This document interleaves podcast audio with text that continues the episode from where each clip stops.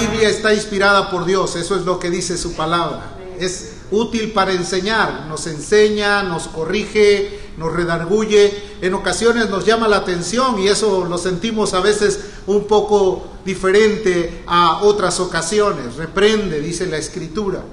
Pero Dios siempre ha tenido buenos propósitos para nosotros. El propósito de Dios es que ninguno se pierda, sino que todos procedan al arrepentimiento. O sea, en Él no hay absolutamente nada que pueda decirse, Él no quiere agarrar a nadie, Él no vino a salvar, no, Él vino a salvar a todos, Él vino a dar su vida por todos. Isaías, quien se le conoce como el evangelista del Antiguo Testamento, él llamó al pueblo de Dios y escribió la siguiente palabra, las palabras. En Isaías 59, el versículo 1 y 2, Isaías profetizó, predicó, evangelizó, dio un mensaje y dijo, he aquí que no se ha cortado la mano de Jehová para salvar, ni se ha grabado su oído para oír. Pero dice que había un obstáculo en el pueblo de Israel para poder alcanzar la bendición. Dijo, pero vuestras iniquidades han hecho división entre vosotros y vuestro Dios, y vuestros pecados han hecho ocultar de vosotros su rostro para no oír. Quiere decir que aunque la buena voluntad de Dios siempre está disponible para el ser humano, a veces por los, las transgresiones, por el pecado, por la desobediencia, por la rebelión, el rostro de Dios a veces se esconde. Y no es que Dios no quiera ayudarnos, porque Él vino a salvar lo que se había perdido. Vino por el pecador, no vino por el sano, no vino por el que tenía todas las eh, cualidades, sino por aquel que necesitaba la ayuda. Cuando dice vuestras iniquidades al pueblo de Israel se refiere sus pecados era lo único que estaba haciendo separación entre Dios y ellos. Y esa palabra pecado se traduce como errar al blanco, como lanzar una flecha, pero en lugar de llegar a donde se encuentra la diana, el centro donde tiene que ir dirigida la flecha, puede irse para otro lado. Entonces, por esa razón es importante que nosotros entendamos. El pecado aparte tiene una naturaleza propia. Quiere decir que parte de algo propio, que es algo que, que lleva un efecto a producir engaño. Cuando hablamos acerca del corazón rendido, hablamos de un corazón que está rendido a Dios y que está dispuesto a escuchar solamente la voz de Dios. Como cuando alguien escucha con claridad cuáles son las intenciones de Dios, cuando lee, cuando escucha un mensaje, cuando alguien le dice, es que Dios quiere esto y lo recibe de todo corazón y dice, es cierto, Dios quiere lo mejor para mí. Si todas las personas fueran similares en el sentido de que todos estuvieran con un corazón sensible, todos podrían alcanzar rápidamente la redención. Sin embargo, el mundo sigue igual. A lo largo de la historia nos damos cuenta que el mundo sigue teniendo muchos conflictos, tropiezos, lastimaduras, daños. Pero Dios quiere que todo ese mundo conozca a Dios, que lo pueda reconocer y que pueda entregarse completamente a Él. Mateo 15, el verso 19, el Señor Jesús les explicó a todos aquellos que le escuchaban, dijo, porque del corazón salen los malos pensamientos. No sale de un pensamiento, sino del corazón. Es ahí donde se anida todo. Del corazón salen los malos pensamientos, salen los homicidios, salen los adulterios, salen las fornicaciones, salen los robos, los falsos testimonios y las blasfemias. Sale del corazón. No es lo que entra, lo que contamina, sino lo que sale.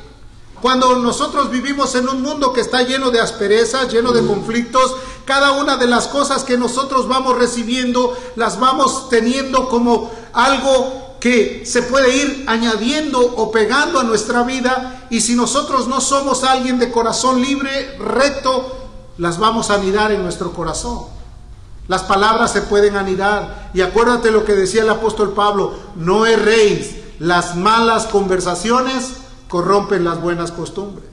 Hay ocasiones que tú estás decidido a seguir a Dios, a caminar con Él, a estar plenamente centrado en Él y de repente hay mucha gente que se adhiere a ti, alrededor de ti y que tienen comentarios que te pueden llegar al punto de que tú al rato estés pensando como ellos. ¿Por qué razón? Porque es tanta la influencia que viene sobre de ti. Cuando tú vas al médico, te hacen un examen de sangre. Cuando la situación es más peligrosa, te hacen una biopsia. Cuando hay necesidad de que vean todavía tu, tu aparato respiratorio, te hacen una radiografía. Entonces, cada vez que alguien va al médico, pues tiene que ser examinado a profundidad. Cuando nosotros venimos a la palabra de Dios, dice la escritura que venimos cara a cara delante de Él, como que vemos nuestra vida en un espejo. La palabra de Dios por sí sola tiene poder para hablarnos, porque el Evangelio es poder de Dios para salvación al judío primeramente y también al griego, en otras palabras, al alfa y al omega, a todo mundo, Dios es el que tiene el poder de hablarnos en su amor y en su misericordia. Pero cuando el hombre se da cuenta que el mal ha corrompido su ser, ha corrompido su actitud, entonces empieza a reconocer que Dios está muy lejos de su presencia. Y Dios quiere estar cerca de nosotros. Romanos capítulo 10 dice, cerca de ti está la palabra, que si con tu corazón creyeres y con tu boca confesares será hecho. Porque con el corazón se cree para justicia y con la boca se confiesa para salvación. Quiere decir que Dios sí tiene buenas intenciones.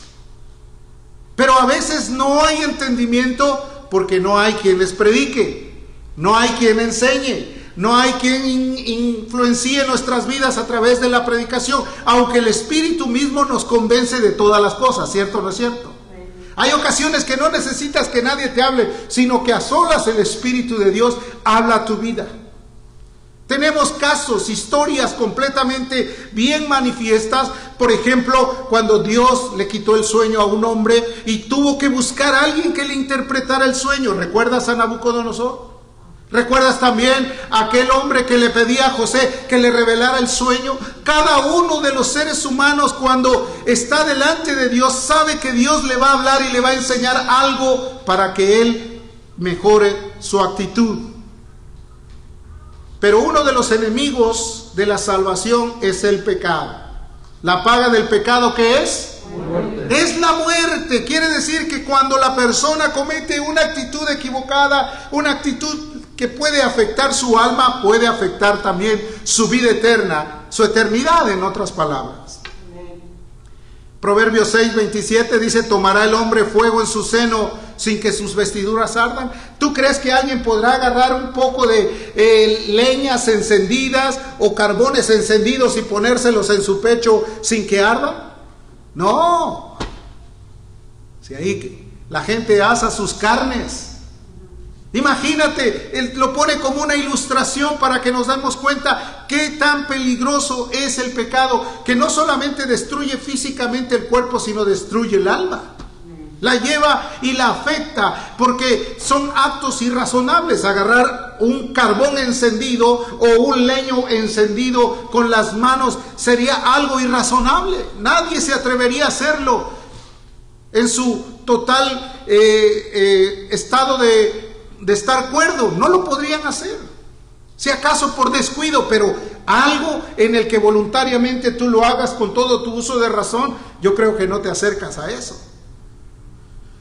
Los pecados son así a veces. Obviamente, la voluntad queda dominada por la persona cuando la persona cae en las garras de él y la persona pierde hasta su dignidad. Porque de repente ya no mira las consecuencias que hay a su alrededor, sino él ve el deleite temporal en el que está viviendo. Las emociones son afectadas. Entonces, todo esto, el hombre queda propenso y, y, cuando alguien está propenso, es como decir, está propenso a una enfermedad, debe de tener mayor cuidado porque si no, si está completamente sano, bueno, puede resistir a través de su sistema inmunológico cada uno de los problemas o afectaciones que hay en el mundo. Pero cuando la persona es propensa, tiene que tener un cuidado doble. ¿Por qué crees que en este tiempo a la gente mayor le decían no salgas, mejor quédate en casa? Porque son más propensos. Al que tendría alguna enfermedad más grave decían, detente, no lo hagas, porque hay, están propensos. El pecado es tan terrible que trastorna las facultades. Hace que una persona pierda las cualidades de razonar, pierda las cualidades de raciocinio. En otras palabras, a pesar de que sabe que se encuentra caminando en un camino equivocado, sigue adelante sin frenar. Es terrible. Es terrible porque ¿quién puede detener eso? Ahora, si tú eres honesto, después de que las radiografías te dan el resultado, la gente dice, híjole, no me había dado cuenta que estaba tan mal. ¿Sí o, o no es cierto? ¿Has escuchado esa frase? No, yo no pensaba que me encontrara de esa manera. La radiografía demuestra todo el daño que puede existir. El resultado de la biométrica o de la sangre va a, a, demostrar el resultado de todo lo que tiene como afectación. La biopsia va a demostrar cuál es el daño que está en el cuerpo, porque ese pedacito de carne ya lo pusieron en, en un estudio para darse cuenta qué es lo que hay ahí como resultado de esa enfermedad. En la Biblia encontramos el resultado según Dios, cómo ve al hombre cuando está completamente caminando en esos actos completamente de rebeldía ante Dios. Isaías 1 en el versículo 6 dice, desde la planta del pie hasta la cabeza, no hay en él cosa sana, sino herida, hinchazón y podrida llaga. Eh, no están curados, no están vendados ni suavizados con aceite. ¿Te das cuenta?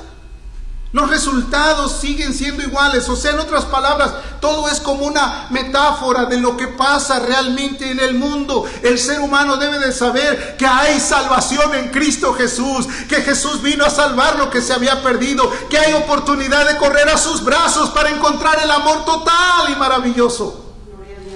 Pero cuando el hombre se resiste a eso, el pecado lleva a tener completo completamente deterioro, deterioros emocionales, deterioros físicos. Cuando el pueblo de Israel fue sacado de Egipto, imagínate, vieron la gloria de Dios. Ellos vieron las plagas en Egipto, cómo caía una tras de otra. De qué manera Dios les estaba demostrando que los quería librar. Porque a pesar de que las plagas venían, ninguna plaga tocaba la casa de los judíos. Cuando llegó la plaga más grande o la más tremenda, Él les dijo, vayan a tener que poner sangre en los dinteles de la puerta. La sangre era la evidencia de que había ahí alguien que los iba a guardar. Vino la mortandad sobre Egipto, murieron los primogénitos y el pueblo de Israel fue guardado. Cuando todo esto estaba sucediendo, todos los egipcios empezaron a tener temor y empezaron a compartir las cosas que ellos tenían para que el pueblo de Israel saliera. Y dice la escritura que salieron bajo la bendición de Dios, pues les daban el oro, le daban lo que tenían para que huyeran rápido. Cuando ellos ya iban en camino, Faraón volvió a tener un corazón endurecido y dijo, no voy a dejar que se vayan. Y llegando al punto, Israel caminó por una tierra seca. Se abrió el mar rojo. La bendición de Dios fue maravillosa. Ellos pudieron apreciar todo lo maravilloso que había. Empezaron a caminar y vieron la gloria de Dios, vieron cómo caía el maná, vieron de qué manera eran iluminados, vieron cómo los protegían, vieron que estaban siendo bendecidos. Éxodo 32, el verso 8 dice, pronto se han apartado del camino que yo les mandé, se han hecho un becerro de fundición. Ya cuando estaban entregados en el desierto, se olvidaron de que el que los había sacado era Dios. Hicieron un becerro para adorarlo. Dijeron, no, es que no puede ser. Tenemos que tener a alguien, una figura, tenemos que tener una representación para saber que estamos seguros. ¿Qué mayor representación necesitamos nosotros sino el amor de Dios que nos ha con, conducido plenamente en esta tierra? Nos ha ayudado, nos ha bendecido prontamente. Y dice, y lo han adorado y adoraron. Pero ¿cuál era el pretexto? Moisés se había ido al monte a orar para recibir los mandamientos y los pretextos de ellos era, es que el Señor tarda en regresar. Es que el Señor se está demorando, no está cumpliendo con sus promesas. Pronto abandonaron lo recto, Pronto se separaron del camino de la vida para ir en pos de lo que no conviene. Pronto dejaron todas las cosas maravillosas que Dios les había mostrado y se volvió irracional. Porque viendo un Dios que les contestaba maravillosamente, empezaron a buscar una figura inanimada que no tiene poder ni para sostenerse en sus pies. ¿Cuántos dan gloria a Dios? Él tiene todo el poder y toda la gloria. Fueron librados por un Dios. Lo dejaron de adorar, querían una escultura querían algo que sus ojos pudieran ver. A veces nosotros queremos ser así, queremos ver algo que sea algo concreto, algo que sea realmente que, que se pueda tocar. La Biblia dice que Dios es espíritu. Y donde está su espíritu de Dios, ¿qué hay? Libertad del pecado, libertad de toda clase de mal, libertad de todo mal, porque el amor de Cristo nos sostiene con su gran amor. Así que entonces estamos viendo que la naturaleza de ese mismo pecado se vuelve obsoleta y sin dominio y sin valor. Si lo vemos a la luz de la palabra, no tiene valor. El cometerlo es llegar a tener una locura, cometer una locura. Es perder el juicio, es hacer algo que no se debe de hacer, porque eso perturba el alma. ¿Me está entendiendo? A veces las figuras o, la creación de la naturaleza, la creación de Dios en la naturaleza, mejor dicho, nos enseñan muchas cosas. El mismo Job decía, pregúntale a las aves y ellas te contestarán. Pregúntale a los peces, ellos hablarán. Tú puedes ver a veces que el animal tiene mayores indicios de obediencia, ¿cierto o no es cierto? Ya no hay necesidad de decirle nada. Hay caballos que caminan el camino porque ya lo conocen y llevan a la gente sin necesidad de que les estén diciendo. Y no necesitan gasolina. Y no necesitan que les prendas un, con una llave. Ellos van rápidamente. Isaías capítulo 1, el versículo 3. El profeta les dijo al pueblo de Israel de esta manera como para irónicamente decirles, ellos entienden más que ustedes. Fíjate nada más, qué terrible. Les dijo, el buey conoce a su dueño y el asno el pesebre de su señor. Israel no entiende, mi pueblo no tiene conocimiento. ¿Qué le parece? Los estaba poniendo como irónicamente diciéndoles toda la capacidad que Dios les dio, ustedes la perdieron. Se entregaron a algo diferente. Entonces vemos que el caminar, errar al blanco es tan fácil y es más fácil que buscar a Dios. El tener el desear, el desear el deleite temporal, los deseos temporales de la carne, eso es más sencillo que el buscar la santidad y la integridad de Dios. William Booth predicaba mucho acerca de la salvación y del corazón completamente santo, el corazón puro. ¿De qué radicaba el corazón puro? De una integridad y de un temor a Dios, de una obediencia fiel a Dios, de vivir plenamente identificado con Él y obedecer a sus mandamientos. ¿Qué fue lo que produjo tanto despertamiento espiritual en la gente que venían y se congregaban infinidad de personas? Los borrachos dejaron el alcohol. Las mujeres que vivían libertinas se convirtieron a Cristo. Infinidad de personas vinieron a, a, los asientos de los penitentes porque se predicaba un mensaje de santidad. Todos los domingos en el ejército de salvación se, se predica o se hace un servicio que se llama el servicio de santidad. Se hablaba mucho del temor, de la integridad, de la comunión, de la obediencia, de la bendición de Dios. Y qué bendecidos son esas reuniones. Entonces, si vemos cómo el ser humano puede perder la cualidad de vida y volverse en una zona de mucho riesgo solamente por ir tras el mal. Acompáñame a Proverbios. Esto sí está muy tremendo. Proverbios capítulo número 7. ¿Está conmigo? Amén. Amén. Proverbios capítulo 7, el versículo 22 y 23 dice, al punto se marchó tras ella como va el buey al degolladero y como el necio a las prisiones para ser castigado. Como el ave que se apresura a la red y no sabe que es contra su vida, hasta que la saeta traspasa su corazón. Está hablando de algo muy tremendo. Dice la escritura que Salomón estaba viendo por las celosías de su casa, por los agujeros, por los adornos de la pared, y dice que él veía y contemplaba y veía entre toda la multitud a un hombre completamente simple. Cuando se refiere a simpleza es aquel que no pone cualidades en el razonamiento. Y dice que vio que llegó una mujer y lo empezó a, decir palabras que, que le empezaron a producir a él emoción. Lo rindió con esas palabrerías. Lo sedujo de tal manera que él quedó impactado y dijo, qué suerte tengo. Y de repente ella se marchó, iba adelante y dice, al punto se, se marchó tras ella como va el buey al degolladero. O sea, en otras palabras, iba completamente impregnado de lo que ella le había dicho. Lo rindió con las alamerías de sus palabras. El pecado tiende a ser así, como muy agradable, apela al ego de la gente, apela a que la gente se sienta así como esponjada y diga, ay, qué suerte tengo, qué bendición. Si hubieran sido como José, dirían nada, saldrían corriendo rápidamente, aunque después lo acusaron de que él era el que había provocado el daño.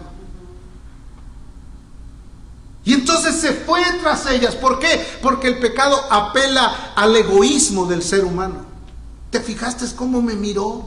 Mira qué atractivo. Oye, cómo me llamó la atención. Es que eh, me está provocando y se fue tras ella.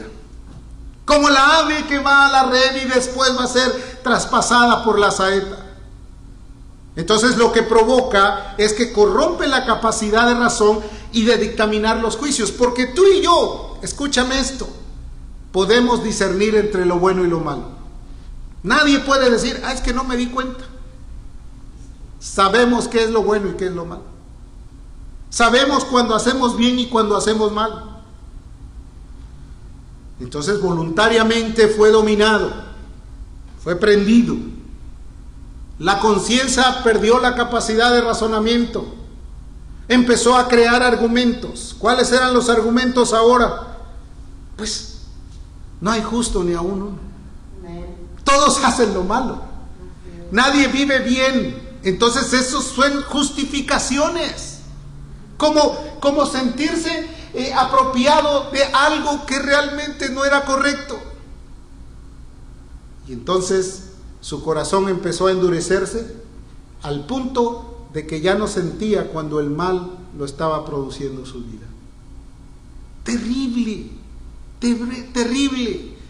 La exhortación, Hebreos 3, el versículo 13 dice, antes exhortaos unos a otros cada día, entre tanto que se dice hoy, para que ninguno de vosotros se endurezca por el engaño del pecado. Lee conmigo Hebreos capítulo 3, verso 13. Antes dice, exhortaos unos a otros cada día, entre tanto que se dice hoy, para que ninguno de vosotros se endurezca por el engaño del pecado. ¿Qué quiere decir? Que el pecado es engañoso. El pecado hace que la gente se engañe. Y cuando la gente se engaña, difícilmente lo vas a hacer volver a la realidad, a menos que el Espíritu Santo de Dios venga y le sacuda y le diga, hey, ¿dónde estás parado? ¿Qué estás haciendo? ¿Por qué has llegado hasta este punto? ¿Qué te pasa? No vuelve a la realidad, reacciona. Es Dios el único que tiene el privilegio de ser adorado. Es Dios el único que tiene el privilegio de buscarle. Es Dios el único que tiene poder para limpiarnos y ayudarnos en todo momento. Pero tiene que venir algo del cielo, como dice la escritura, que el Espíritu venga y convenza al hombre y le traiga una convicción de pecado y el hombre reaccione y diga, Señor, he pecado contra el cielo y contra ti. El hijo pródigo fue lo, lo, que pasó. Dice que él estaba ahí viendo cómo los cerdos comían y comían y él estaba deseoso de participar de ese alimento. Y empezó a crearse una idea y dijo, ¿cuántos jornaleros hay en la casa de mi padre? Y yo aquí perezco de hambre. Entonces vino una claridad a su mente y dijo, yo, yo hice lo malo, pequé contra él. Y dijo, me levantaré, iré y le diré, Padre, he pecado contra el cielo y contra ti. Esa es la mejor manera de reconocer que necesitamos la ayuda de Dios. Y no solamente lo pensó, porque muchos tenemos pensamientos, ya voy a cambiar, mañana lo hago, otro día ya, ya me di cuenta, ya entendí, pero no llegan a la práctica. La fe sin obras está muerta, querido. La vida de Marta y de María eran unas vidas son muy singulares. María está, escogió la mejor parte y se sentó a los pies de Cristo. Marta estaba cocinando. Yo creo que las dos cosas tienen que integrarse. Escuchas, atiendes, pero también participas en tu acción para que la fe con obra se manifieste. Y la fe obra por el amor. Cuando estás agradecido con Dios. Cuando le dices a Dios, sí, Señor.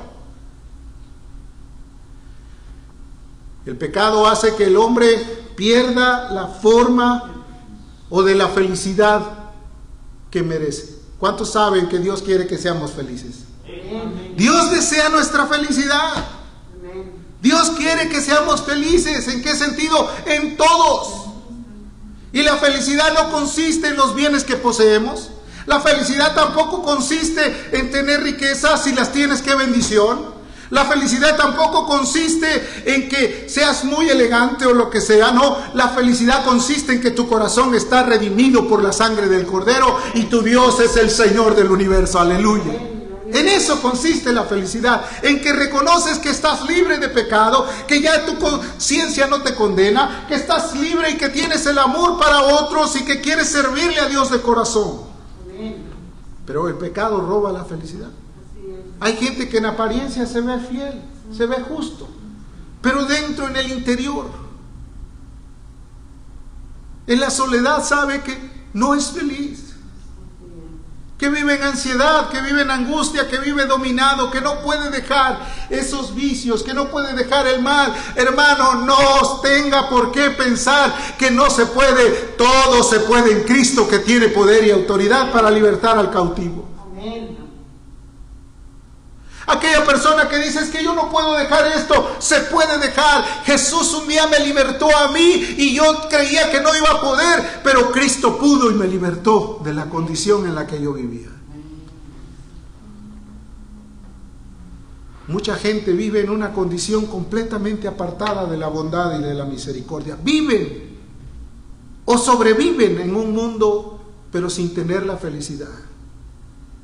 El apóstol Pablo les decía a la iglesia, regocijaos en el Señor siempre. Otra vez os digo, regocijaos, alégrate y gózate. Amén. El pueblo de Dios necesita la ayuda, la ayuda potente del Todopoderoso. Cuando el hombre entiende que ha sido librado de la condenación del pecado, sabe y experimenta el gozo y la alegría. David cuando cometió una falta en contra de Dios, él oró y se humilló. Hay tres salmos muy impactantes que hablan acerca de su dolor. Seguro que hay más. Pero en tres donde es muy específico. El Salmo 32 dice, mientras callé, envejecieron mis huesos en mi gemir todo el día. El Salmo 51, vuélveme el gozo de la salvación y espíritu noble me sustente. Él sabía que había perdido todo. Cuando el pecado toma cautivo a alguien, le roba la felicidad, le quita la manera de razonar, le hace que se pierda completamente en la transgresión y no le da oportunidad de que se sienta libre. Pero Cristo vino para librarnos del pecado Dice la escritura en Mateo capítulo 1, verso 21, y llamará su nombre Jesús porque él salvará al pueblo de sus pecados. ¿Cuántos dicen amén? Para eso vino Cristo, para librarnos del pecado y de la condenación. ¿Qué hay que hacer entonces? El mismo evangelista al predicar, Isaías al pueblo de Israel les dijo en el capítulo 55, verso 6, buscad a Jehová mientras sea hallado Llamadle en tanto está cercano. Deje el impío su camino y el hombre inicuo sus pensamientos y vuélvanse a Jehová, el cual tendrá misericordia y el Dios nuestro, el cual será amplio en perdonar. ¿Cuántos dicen amén? Él quiere perdonar, pero ¿qué hay que hacer? Buscad al Señor mientras puede ser hallado. Carlos Spurgeon escuchó a un zapatero predicar un mensaje que solamente dijo, mirad a mí, sed salvos los términos de la tierra. Y eso le impactó tanto a él que en ese tiempo la palabra le llegó al corazón, tuvo una convicción y de ahí vino el arrepentimiento para una salvación al volverse inclusive el príncipe de los predicadores. Buscad a Dios. ¿Cuándo? Ahora mientras pueda ser hallado. Llamadlo, ¿cuándo? En la oportunidad que tengamos. Dejad, deje el impío su camino, dejad la maldad a quitarse, despojarse, cambiarse. Sus pensamientos también. ¿Cuáles son los pensamientos que hay en tu vida? ¿Qué es lo que piensas de continuo? ¿Piensas en Dios? Podrías decir como dijo Jeremías, me sedujiste, oh Jehová, y fui seducido. Más fuerte fuiste tú que yo y me venciste. Cada día he sido escarnecido, cada cual se aparta de mí, pero dentro de mí existe un fuego ardiente que me hace permanecer en tu palabra. ¿Cuáles son vuestros pensamientos? Volverse a Dios de todo corazón, dice, y Él tendrá de nosotros misericordia. La, la, definición completa del pecado es muy importante. Es la transgresión a la ley de Dios. Es cerrar al blanco. En todo el mundo existen leyes y las leyes cuando se quebrantan tienen como resultado una penalidad. Las normas de leyes y de justicia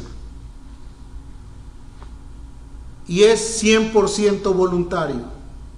El pecado no es el coronavirus, que tienen que traer máscara para que no se infecte.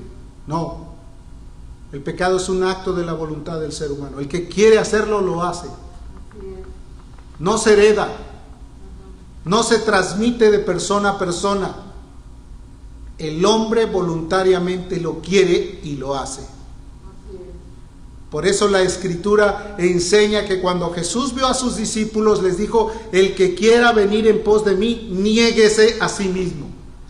Y la palabra negación significa arrepentimiento, renuncie, ríndase, niéguese a sí mismo, tome su cruz y sígame. No es algo que uno pueda decir, me voy a lavar con jabón para que se me quite. Jeremías dice, aunque te laves con lejía, la mancha de tu pecado permanece. Tampoco es que me voy a cambiar de, a otro lugar porque allá no hablan de esto. La Biblia dice, donde quiera que vayas te alcanzará tu maldad. Decir que eso es algo voluntario. Mientras el hombre no resista, no renuncie a ello, permanecerá ahí. Pero Cristo vino para limpiarnos de todo pecado y de toda maldad. La Biblia describe que la sangre de Jesucristo, su Hijo, nos limpia de todo pecado y cuando nosotros renunciamos a todo lo que es el sentir egoísta de nuestra vida, Él viene y tira todas nuestras maldades al, al fondo del mar y nos hace una nueva criatura.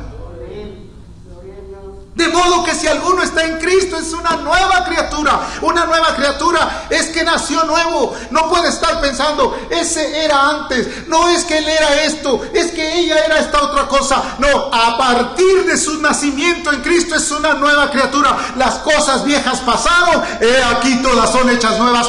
Ese es el milagro de la salvación. Aleluya.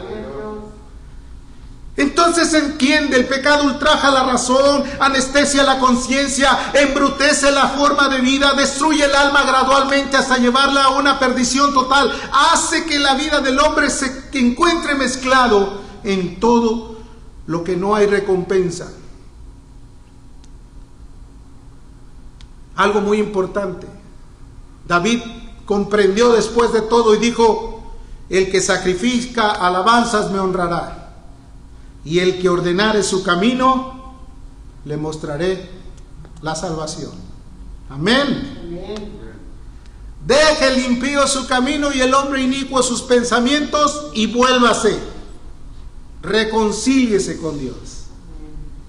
Al fin Jesús lo está buscando. Jesús ha enviado su noble espíritu para guiarnos a tierra de rectitud, a reconocer que nuestra vida no necesita un cambio de ropa, necesita un cambio moral a través del lavamiento de la sangre por el Espíritu. Jesús vino a morir. Jesús le dijo a una mujer que le llevaron ahí al frente y le dijeron, mira, la encontramos en el acto mismo de adulterio, la empezaron a, a, juzgar y le empezaron a decir toda clase de cosas y la ley dice y está escrito y vamos a darle esto. Y Jesús solamente, el creador de la ley, rayaba en el piso mientras ellos hablaban de todas las leyes. Y solamente les dijo una palabra, si estás libre de culpa, arroja la piedra. Y se empezaron a ir todos, hasta que no quedó nadie alrededor de ella. Y le dijo, mujer, ¿dónde están los que te condenan? Se han ido todos, y yo te condeno, les dijo, vete. Pero le dijo algo muy importante, no peques más. Esta tarde yo te puedo decir algo. Tú tienes la oportunidad de reconocer que tu renuncia es voluntaria que tu búsqueda es voluntaria y que aquel que perdona vuelve a hablarte a tu corazón para decirte, no peques más. Amén. Y que puedas encontrar el favor y la misericordia de Dios. Con misericordia y con verdad se corrige el pecado. Jesús mostró el amor, mostró la misericordia. Les mostró la gravedad en lo que estaban, pero les mostró la salida. Jesucristo es la puerta. El que por él entrare será salvo y hallará pastos. Amén. Encontrará alimento, vivirá para él. Y yo te digo esta tarde, con todo mi corazón, Jesucristo está aquí con nosotros. Amén.